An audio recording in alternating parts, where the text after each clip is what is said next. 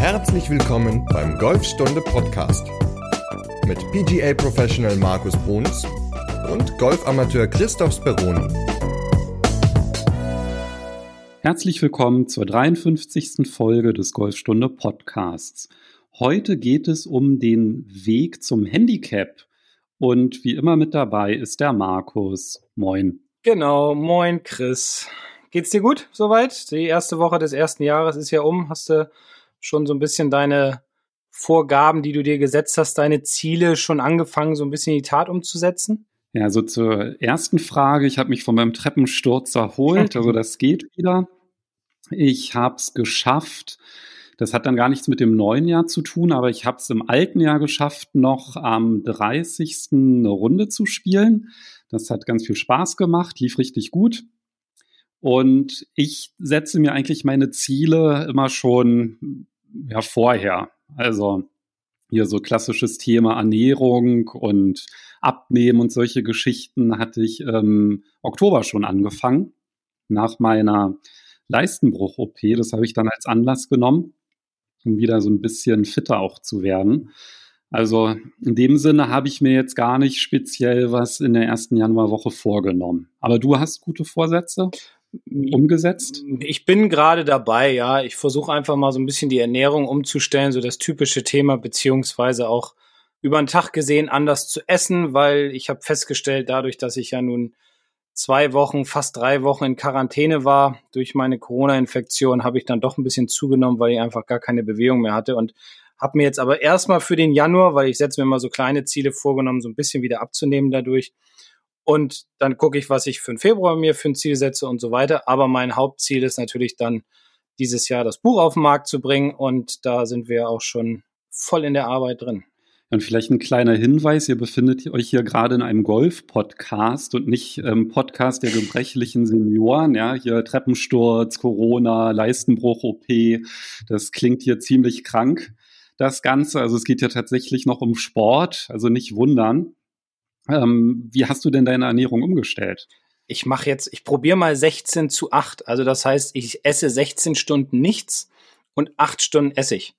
Also das geht natürlich ganz gut, wenn man bis 18 Uhr was isst, also von 10 bis 18 Uhr kannst du noch, also ich esse, was ich will, achte natürlich schon drauf, keine, keine Süßigkeiten und sowas.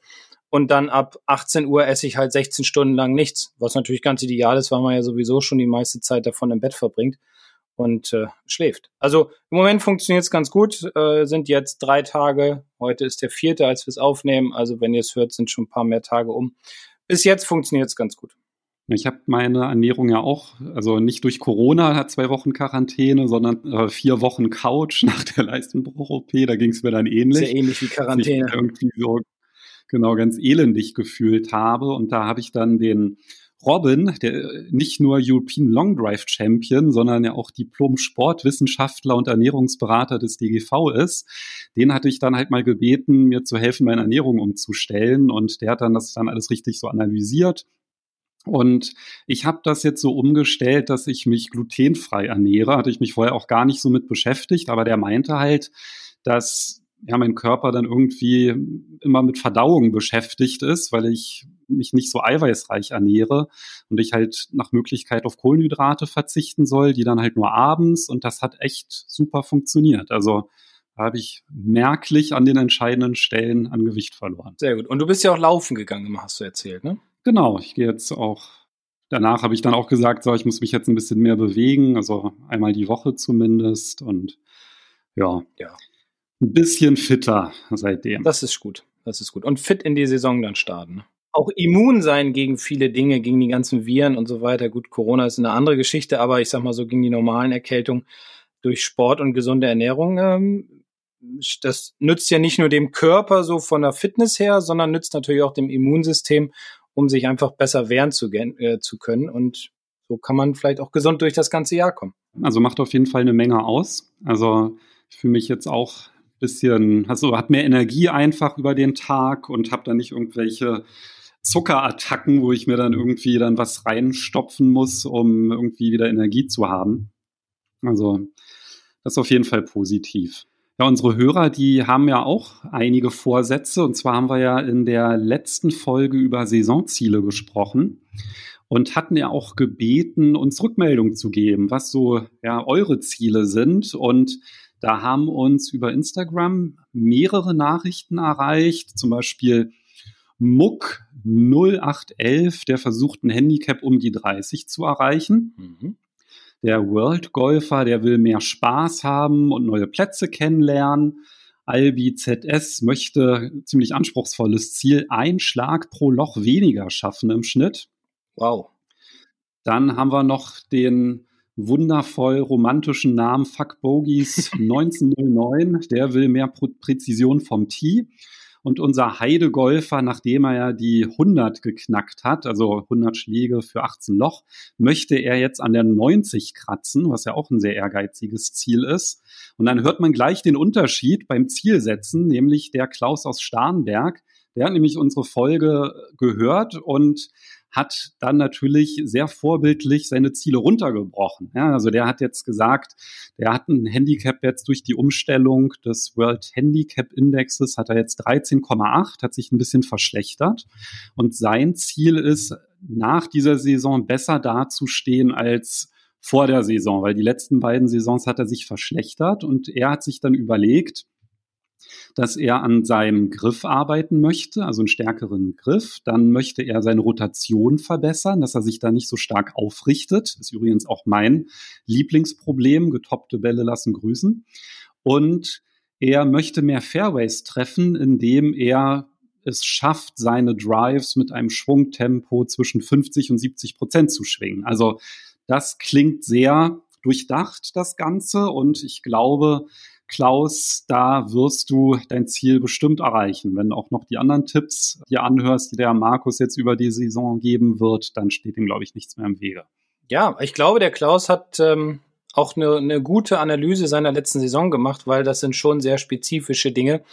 Griff und, und ja, ich sage jetzt mal nicht aufstehen, also besser durch den Ball, weniger Bälle toppen, langsamer schwingen beim Driver. Ich glaube, da hat er dann doch über die letzten zwölf Monate oder seine Saison Starnberg ist natürlich nicht zwölf Monate, sondern vielleicht nur acht Monate lang.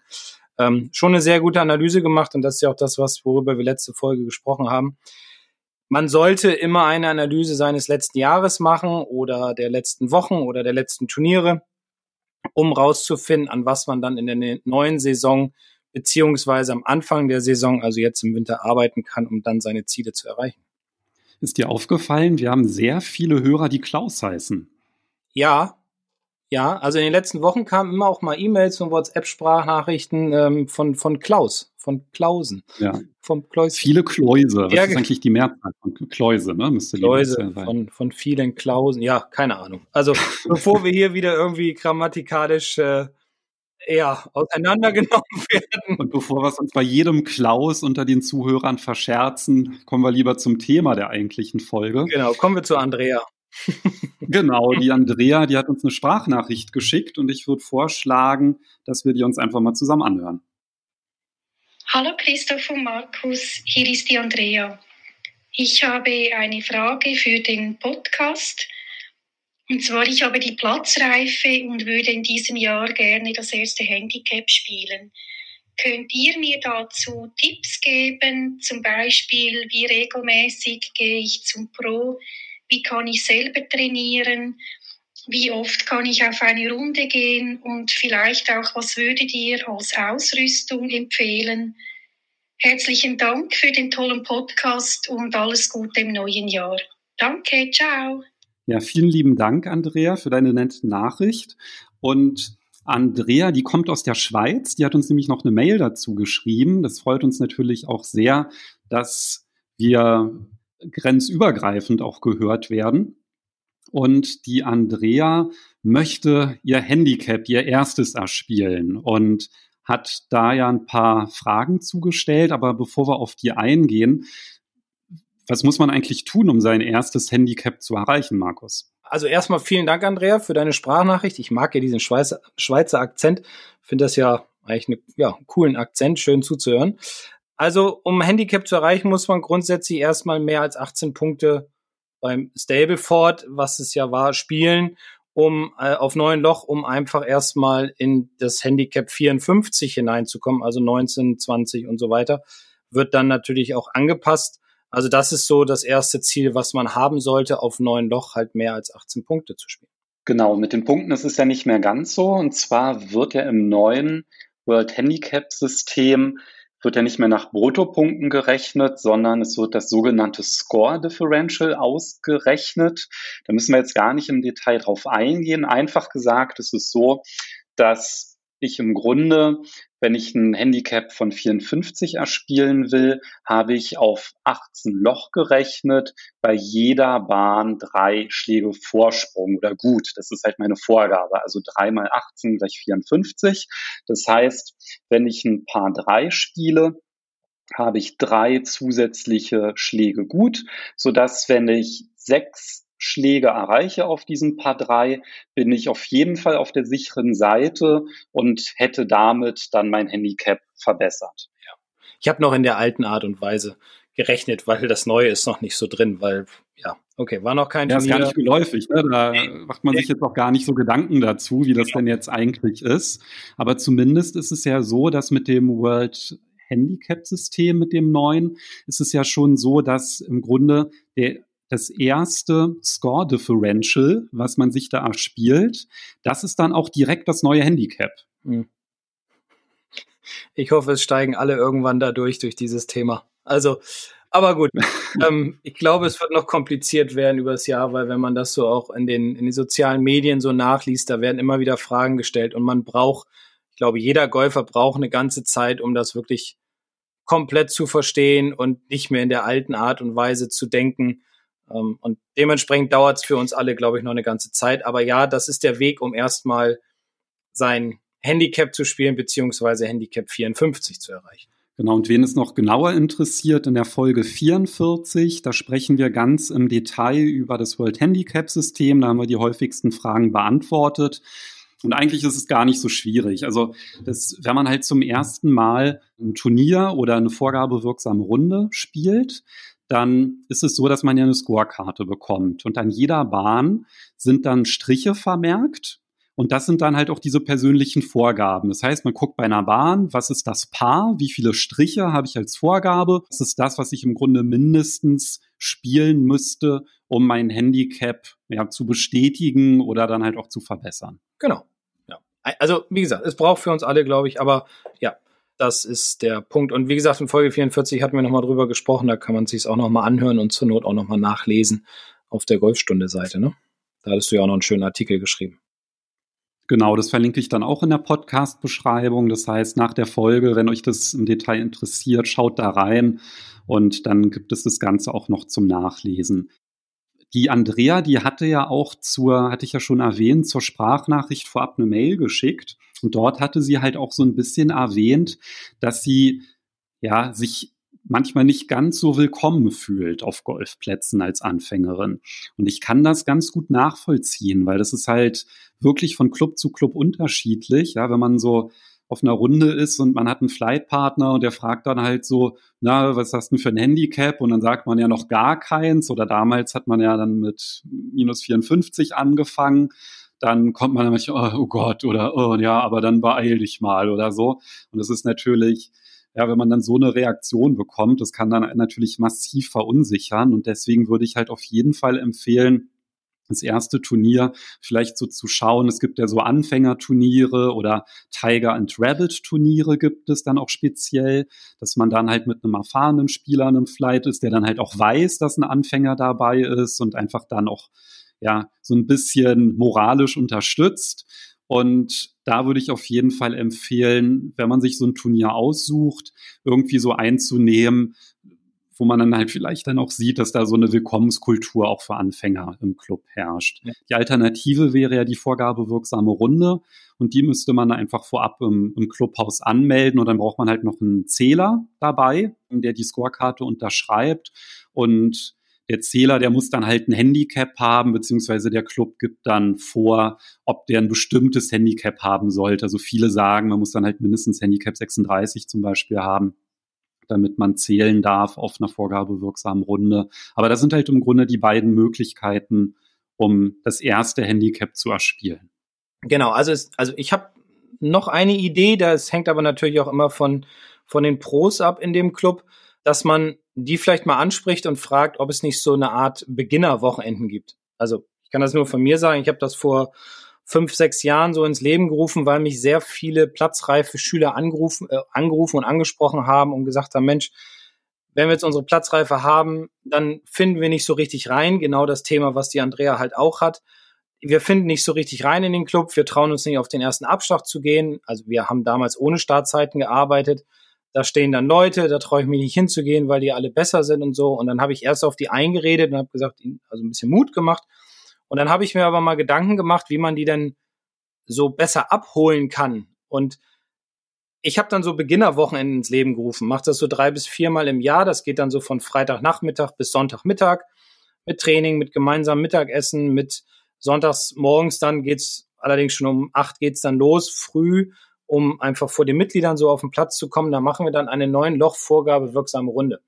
Und diese Wochenenden werden immer super angenommen und ich mache das mit maximal zwölf Personen, weil mehr kann ich alleine nicht, nicht handeln. Das geht nicht. Äh, würde dann auch nicht so den Effekt geben für jeden. Und die sind immer ausgebucht, weil die Leute einfach Bock drauf haben. Und ich habe lustigerweise heute auch schon wieder eine WhatsApp gekriegt von einem, der mit seinem Bekannten das gerne wieder zusammen machen möchte, weil er es so toll fand in den letzten Jahren. Und der ist jetzt, glaube ich, das fünfte oder sechste Mal dabei. Und es haben sich ganz viele Gruppen, so Spielgruppen daraus gebildet, die dann immer zusammenspielen, die sich gegenseitig motivieren, ähm, die auch, zu, auch an Turnieren teilnehmen, auch wenn sie dann vielleicht nicht in einem Flight spielen, aber sie gehen dann zu zweit oder zu dritt, gehen sie zu dem Turnier hin, melden sich an, treffen sich nach der Runde, reden miteinander, lernen dadurch andere Leute kennen und dann kommt man auch so rein in diese Community. Es ist schwierig am Anfang, das, das muss ich leider zugeben.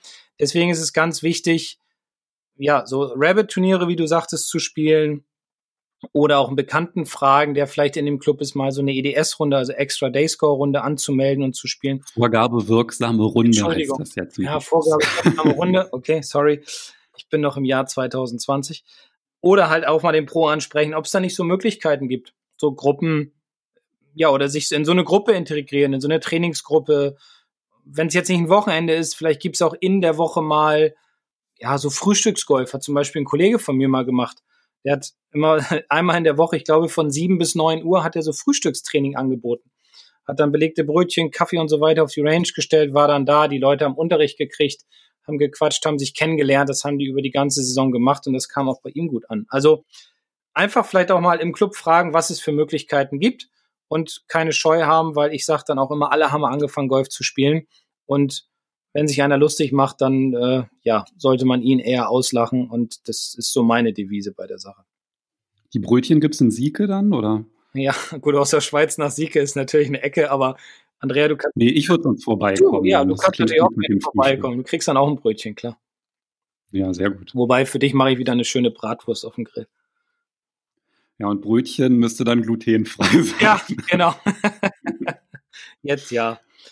Ja, also das ist eine Variante natürlich, beziehungsweise ähm, es gibt auch noch andere Möglichkeiten, wenn man einfach mal sagt, komm, ich stelle mich auf den Abschau und warte, bis einer kommt und ich traue mich jetzt loszulegen, um mit dem zu spielen.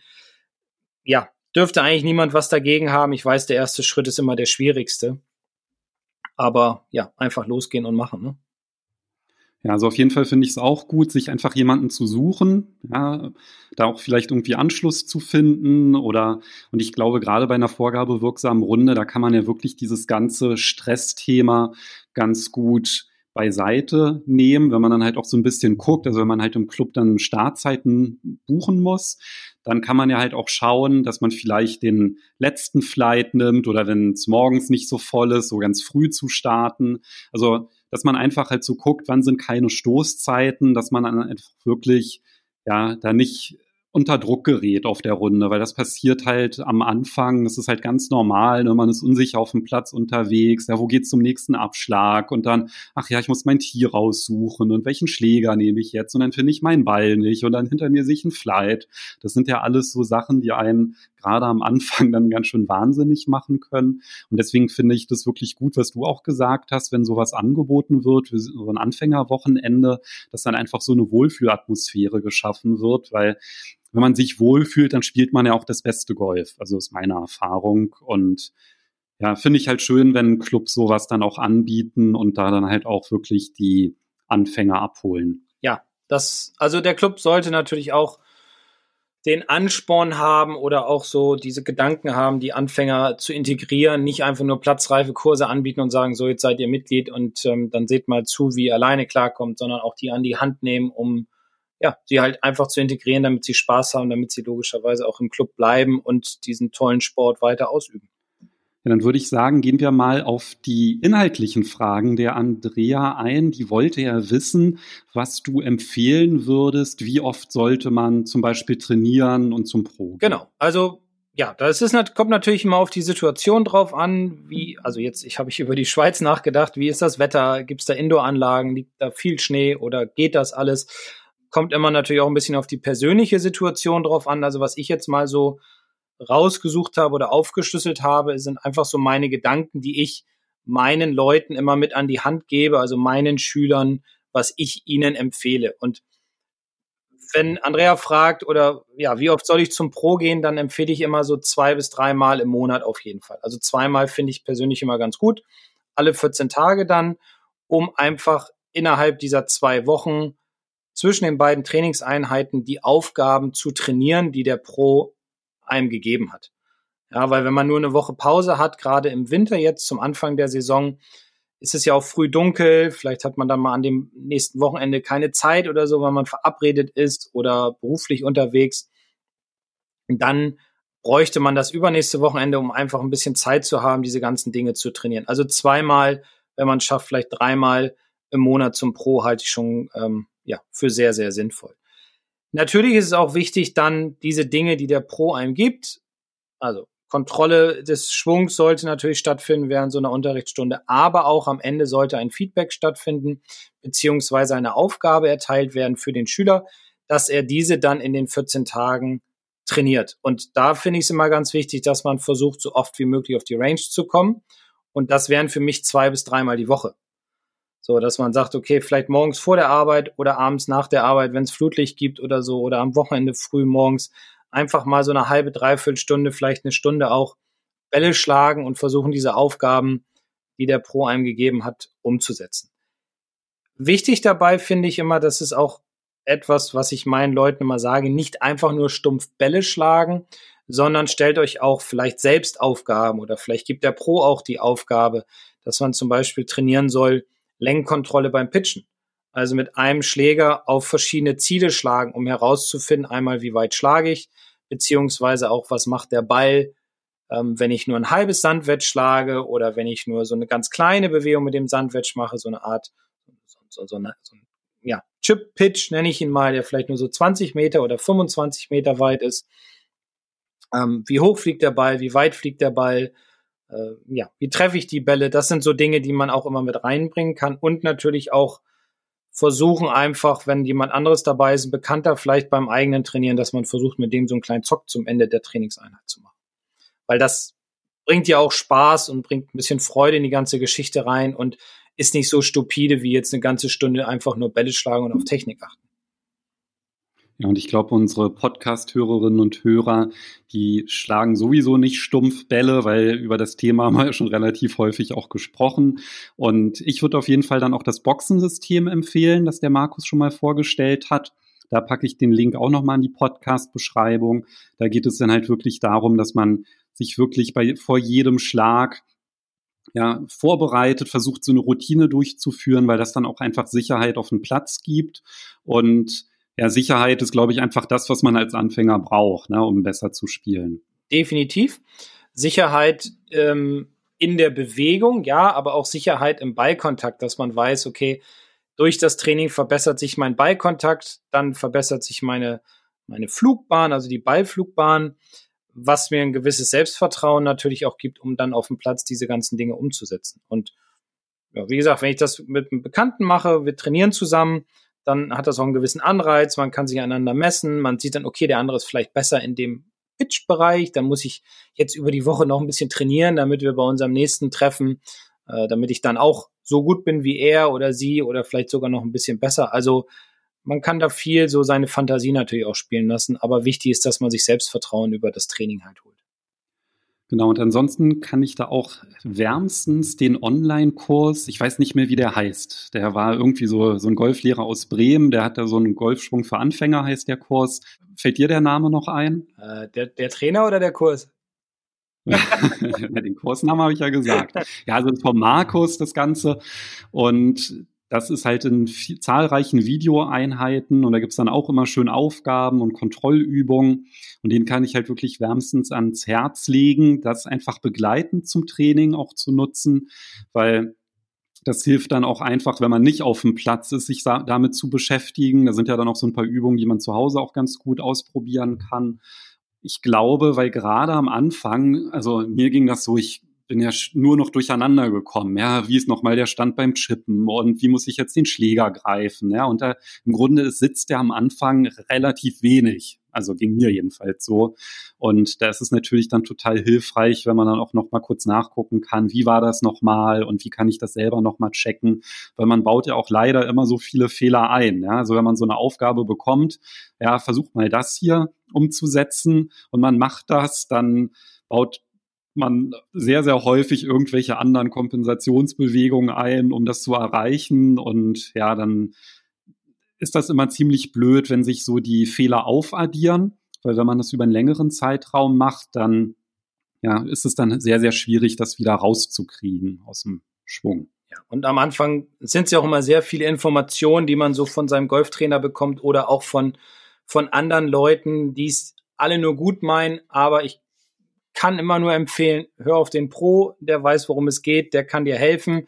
Und ein bis zwei Dinge pro Trainerstunde muss man als Golflehrer in den meisten Fällen halt dem Schüler geben, weil sonst funktioniert das ganze System nicht und daran dann arbeiten und dann wieder in 14 Tagen oder drei Wochen wieder die nächste Trainerstunde, um einfach mal das zu überprüfen, beziehungsweise um dann an neuen Dingen zu arbeiten und den Kurs halt nebenbei noch immer mal laufen zu lassen, um während dieser Zeit zu schauen, okay, das habe ich abgehakt und das kann ich oder das kann ich vielleicht noch nicht, um dann halt wieder an diesen Dingen auch selbstständig arbeiten zu können. Genau, und den Kurs, den gibt es sogar aktuell noch kostenfrei, wenn man sich in den Golfstunde Newsletter einträgt. Da bekommt man einen Gutscheincode zugeschickt und dann kann man den kostenlos buchen. Der kostet sonst 49 Euro. Und jetzt glaube ich, muss ich ein bisschen Musik hinterlegen, damit das dann auch als Werbung gekennzeichnet ist. Und es gibt noch die Schnuppermitgliedschaft für 19 Euro für 30 Tage. Das ist kein Abo. Und mit dem Gutschein Podcast bekommt man 50% Rabatt und hat dann Zugriff auf alle Kurse während dieser Zeit.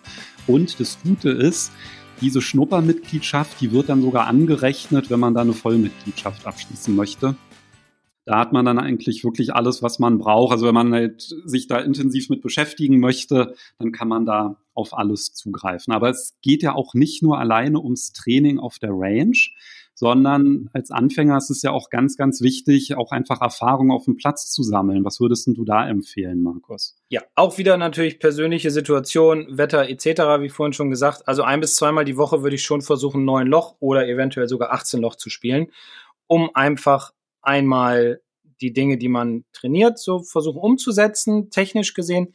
Aber was viel, viel wichtiger ist auf dem Platz, ist Vertrauen zu bekommen, eine Routine zu entwickeln, Angst zu verlieren vor Wasser, vor Bunker, vor Bunkerschlägen vor allem oder vor Ausgrenzen, Angst auch zu verlieren. Ähm, das, das erfahre ich immer wieder oder werde ich auch gefragt, was man da so machen kann, dass man sich nicht so gehetzt fühlt, weil es doch immer sehr viele Leute gibt auf dem Platz, die sich sehr gehetzt fühlen von dem Flight, der hinter denen spielt. Also das ist etwas, was man über viel Routine auf dem Platz natürlich auch ja, rausbringen kann aus dem Gedächtnis, aus dem Unterbewusstsein, um einfach dann auch gestärkt in die Turniere hineinzugehen, weil auch ein Turnier spielt man ja nicht alleine, sondern immer mit mindestens einer anderen Person. Und da ist man ja auch aufgeregt und man kann viel Aufregung verlieren, Nervosität und Angst, wenn man halt viel auf dem Platz ist, sich eine Routine, wie gesagt, aneignet und sogar auch sagt, ich trage mich, wenn es ein Startzeitensystem gibt, mal bei anderen einfach mit ein, egal welches Handicap die haben. Oder wenn die so ein Handicap in der Region 54 haben, irgendwie trage ich mich auch mit ein. Dann bin ich unter, ich nenne es jetzt mal in Anführungsstrichen, Gleichgesinnten, mit denen ich dann ja auch eine Verbindung herstellen kann und so auch meine Freude an diesem Sport erfahre, um einfach dann ja gestärkt loslegen zu können. um den Weg zum Handicap zum Scha zu schaffen. Weil es sind gar nicht so unbedingt immer viele technische, also schwungtechnische Gedanken auf dem Platz notwendig, sondern auf dem Platz ist es halt immer wichtig, so diese Routine zu haben und die Angst zu verlieren vor den äußeren Einflüssen, die auf einen einpassen. Ja, das ist halt wirklich ganz, ganz wichtig, bei sich zu sein und nicht irgendwie, oh Gott, da ist jetzt gerade der Greenkeeper, der fährt auf der anderen Bahn oder oh, da hat ein Vogel gezwitschert. Also so alles, was irgendwie so ablenkt, sondern halt wirklich, also ich glaube, diese Wohlfühlatmosphäre trifft es eigentlich wirklich gut, sich die auch irgendwie so ein Stück weit selbst zu erarbeiten, gerade wenn man halt auch ja, schlechte Erfahrungen gemacht hat. Ja, ich meine, nicht jeder Flightpartner ist angenehm, ja, und dann halt trotzdem es irgendwie so zu schaffen, sich zu sagen, ich versuche, ich sehe das jetzt einfach mal als sportliche Herausforderung, ja, mich jetzt nicht aufzuregen und ja, mich auf mein Spiel zu konzentrieren. Ja. Wir hatten da ja auch schon mal in einer Folge drüber gesprochen, die Angst am ersten Abschlag oder die Angst auf der Runde zu verlieren. Und das geht nur, wenn ich auf den Platz gehe. Also es gibt genügend Leute, die nur auf der Driving Range stehen und wenn dann mal ein Turnier ist, dann spielen sie, aber sie spielen schlecht, weil sie, wenn sie das Turnier damit spielen, weil sie einfach keine Routine haben auf dem Platz, weil sie auf der Range jeden Ball treffen. Der fliegt immer schön, der ist immer gerade, ja, die Matte ist ja auch gerade und ähm, ich habe ein Ziel und ich habe keine äußeren Einflüsse und so weiter, also weniger als auf dem Platz und vor allem habe ich keine Nervosität und die Nervosität kann ich nur auf dem Platz verlieren, wenn ich halt viel spiele und vielleicht sogar mit einem Bekannten oder mit einem, der, den ich noch nicht kenne und den frage, ob wir nicht irgendwie eine Spielform machen wollen. Da gibt's ja auch verschiedene Möglichkeiten. Vielleicht nicht bei der ersten Runde, aber dann irgendwann, wenn man häufiger zusammengespielt hat. Ich glaube, das ist ein sehr, sehr gutes Hilfsmittel, um einfach ja, diesen Weg in Richtung Handicap zu schaffen, um in Turnieren bestehen zu können. Ich hätte auch noch einen ganz wichtigen Anfängertipp für das Spielen auf dem Platz. Gerne.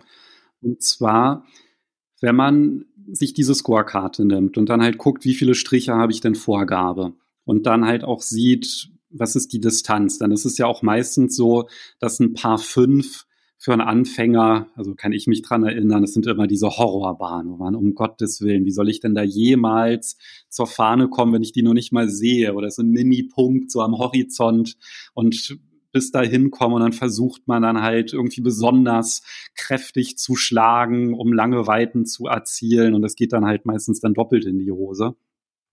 Und da finde ich es immer total hilfreich, wenn man halt sich wirklich vor Augen hält, was ist denn die Vorgabe? Also wenn ich jetzt so ein langes Paar 5 habe mit 500 Metern, dann habe ich drei Schläge Vorgabe. Das heißt, ähm, mit acht Schlägen hätte ich ein persönliches Paar gespielt. Also wenn ich das Putten geübt habe und es relativ häufig schaffe, so mit zwei Putts einzulochen, dann habe ich ja im Grunde sechs Schläge, um das Grün zu erreichen. Und wenn ich dann doch mal drei Putts brauche, dann macht mir das halt auch nichts kaputt. Und wenn man das dann mal umrechnet, dann brauche ich ja auf einmal nur noch pro Schlag so zwischen 80 und 85 Meter schlagen. Und dann habe ich auch meine 500 Meter erreicht. Und ich glaube, das ist halt wirklich ganz, ganz wichtig, weil man denkt so, ja, okay, das ist ja jetzt nicht so die, die Mörderdistanz, ja. Wenn ich dann irgendwie 120 Meter weit schlage, dann habe ich ja noch mehr Schläge gut. Aber meistens ist es ja so, dass man denkt, oh, lange Bahn, dann muss ich halt besonders lang schlagen. Und dann haut man, versucht man da Vollgas zu geben und dann toppt man den Ball oder der geht dann direkt ins Aus und dann versaut man total die Bahn.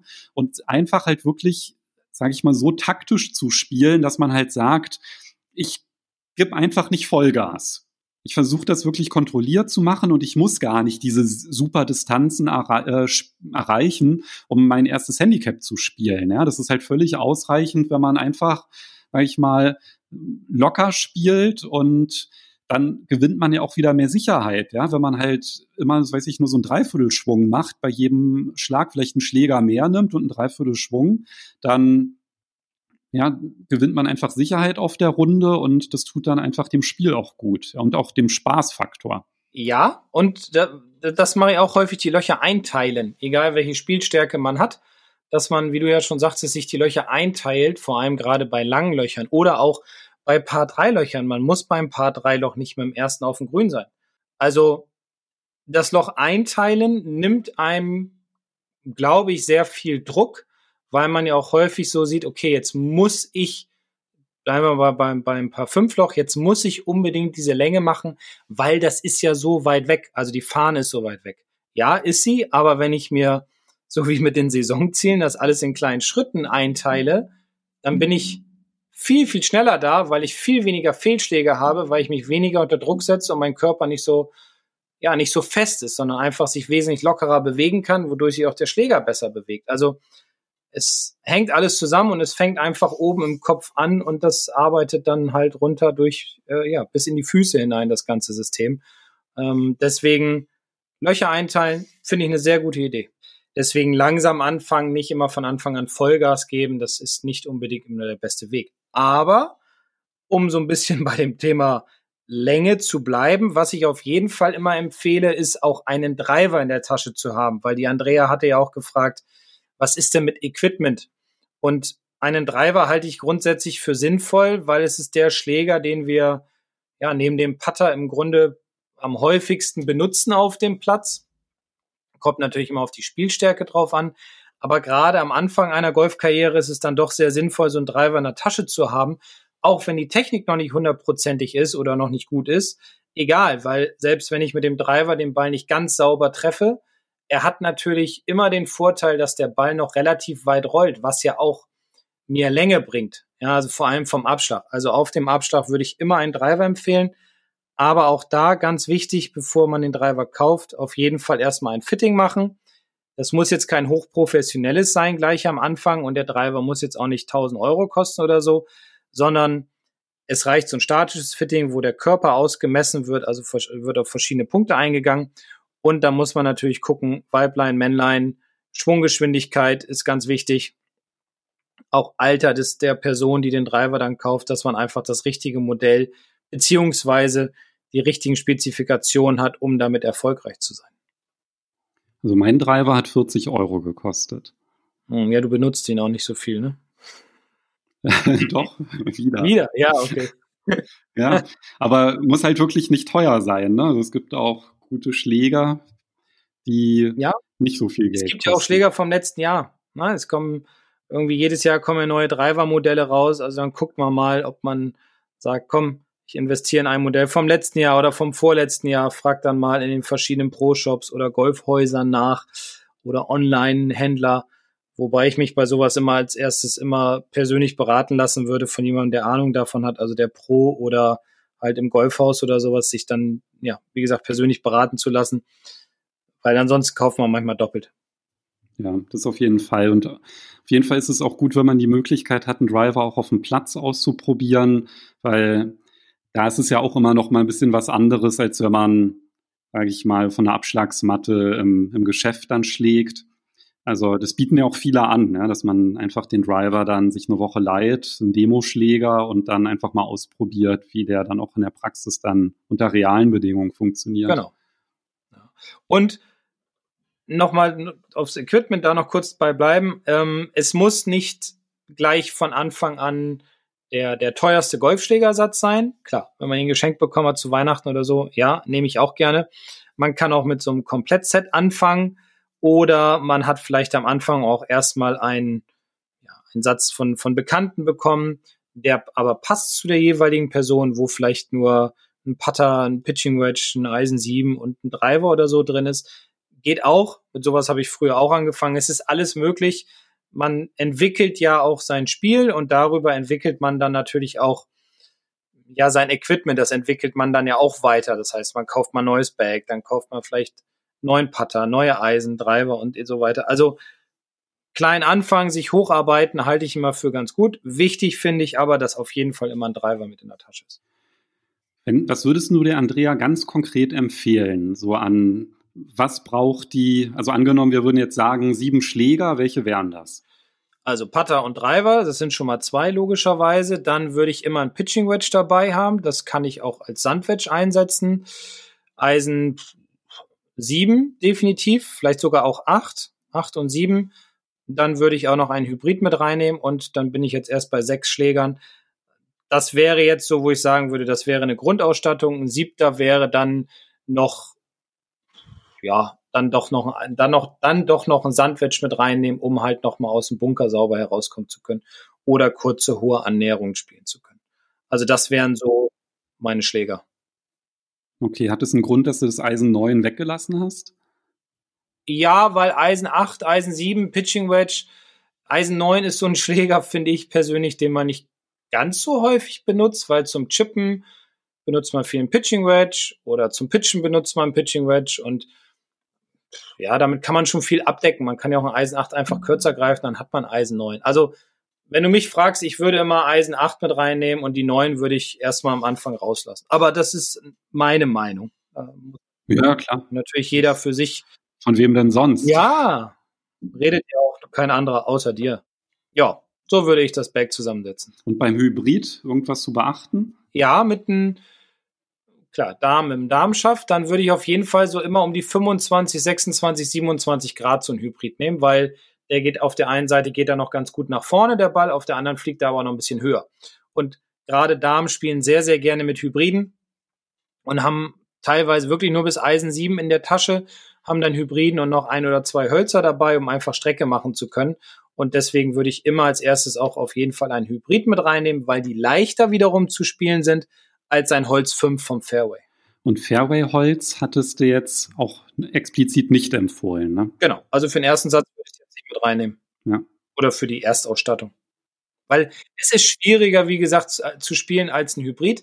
Und ich würde jetzt sagen, 95 Prozent spielen dann mit dem Driver vom Abschlag und spielen nicht mit dem Holz 5 oder Holz 3.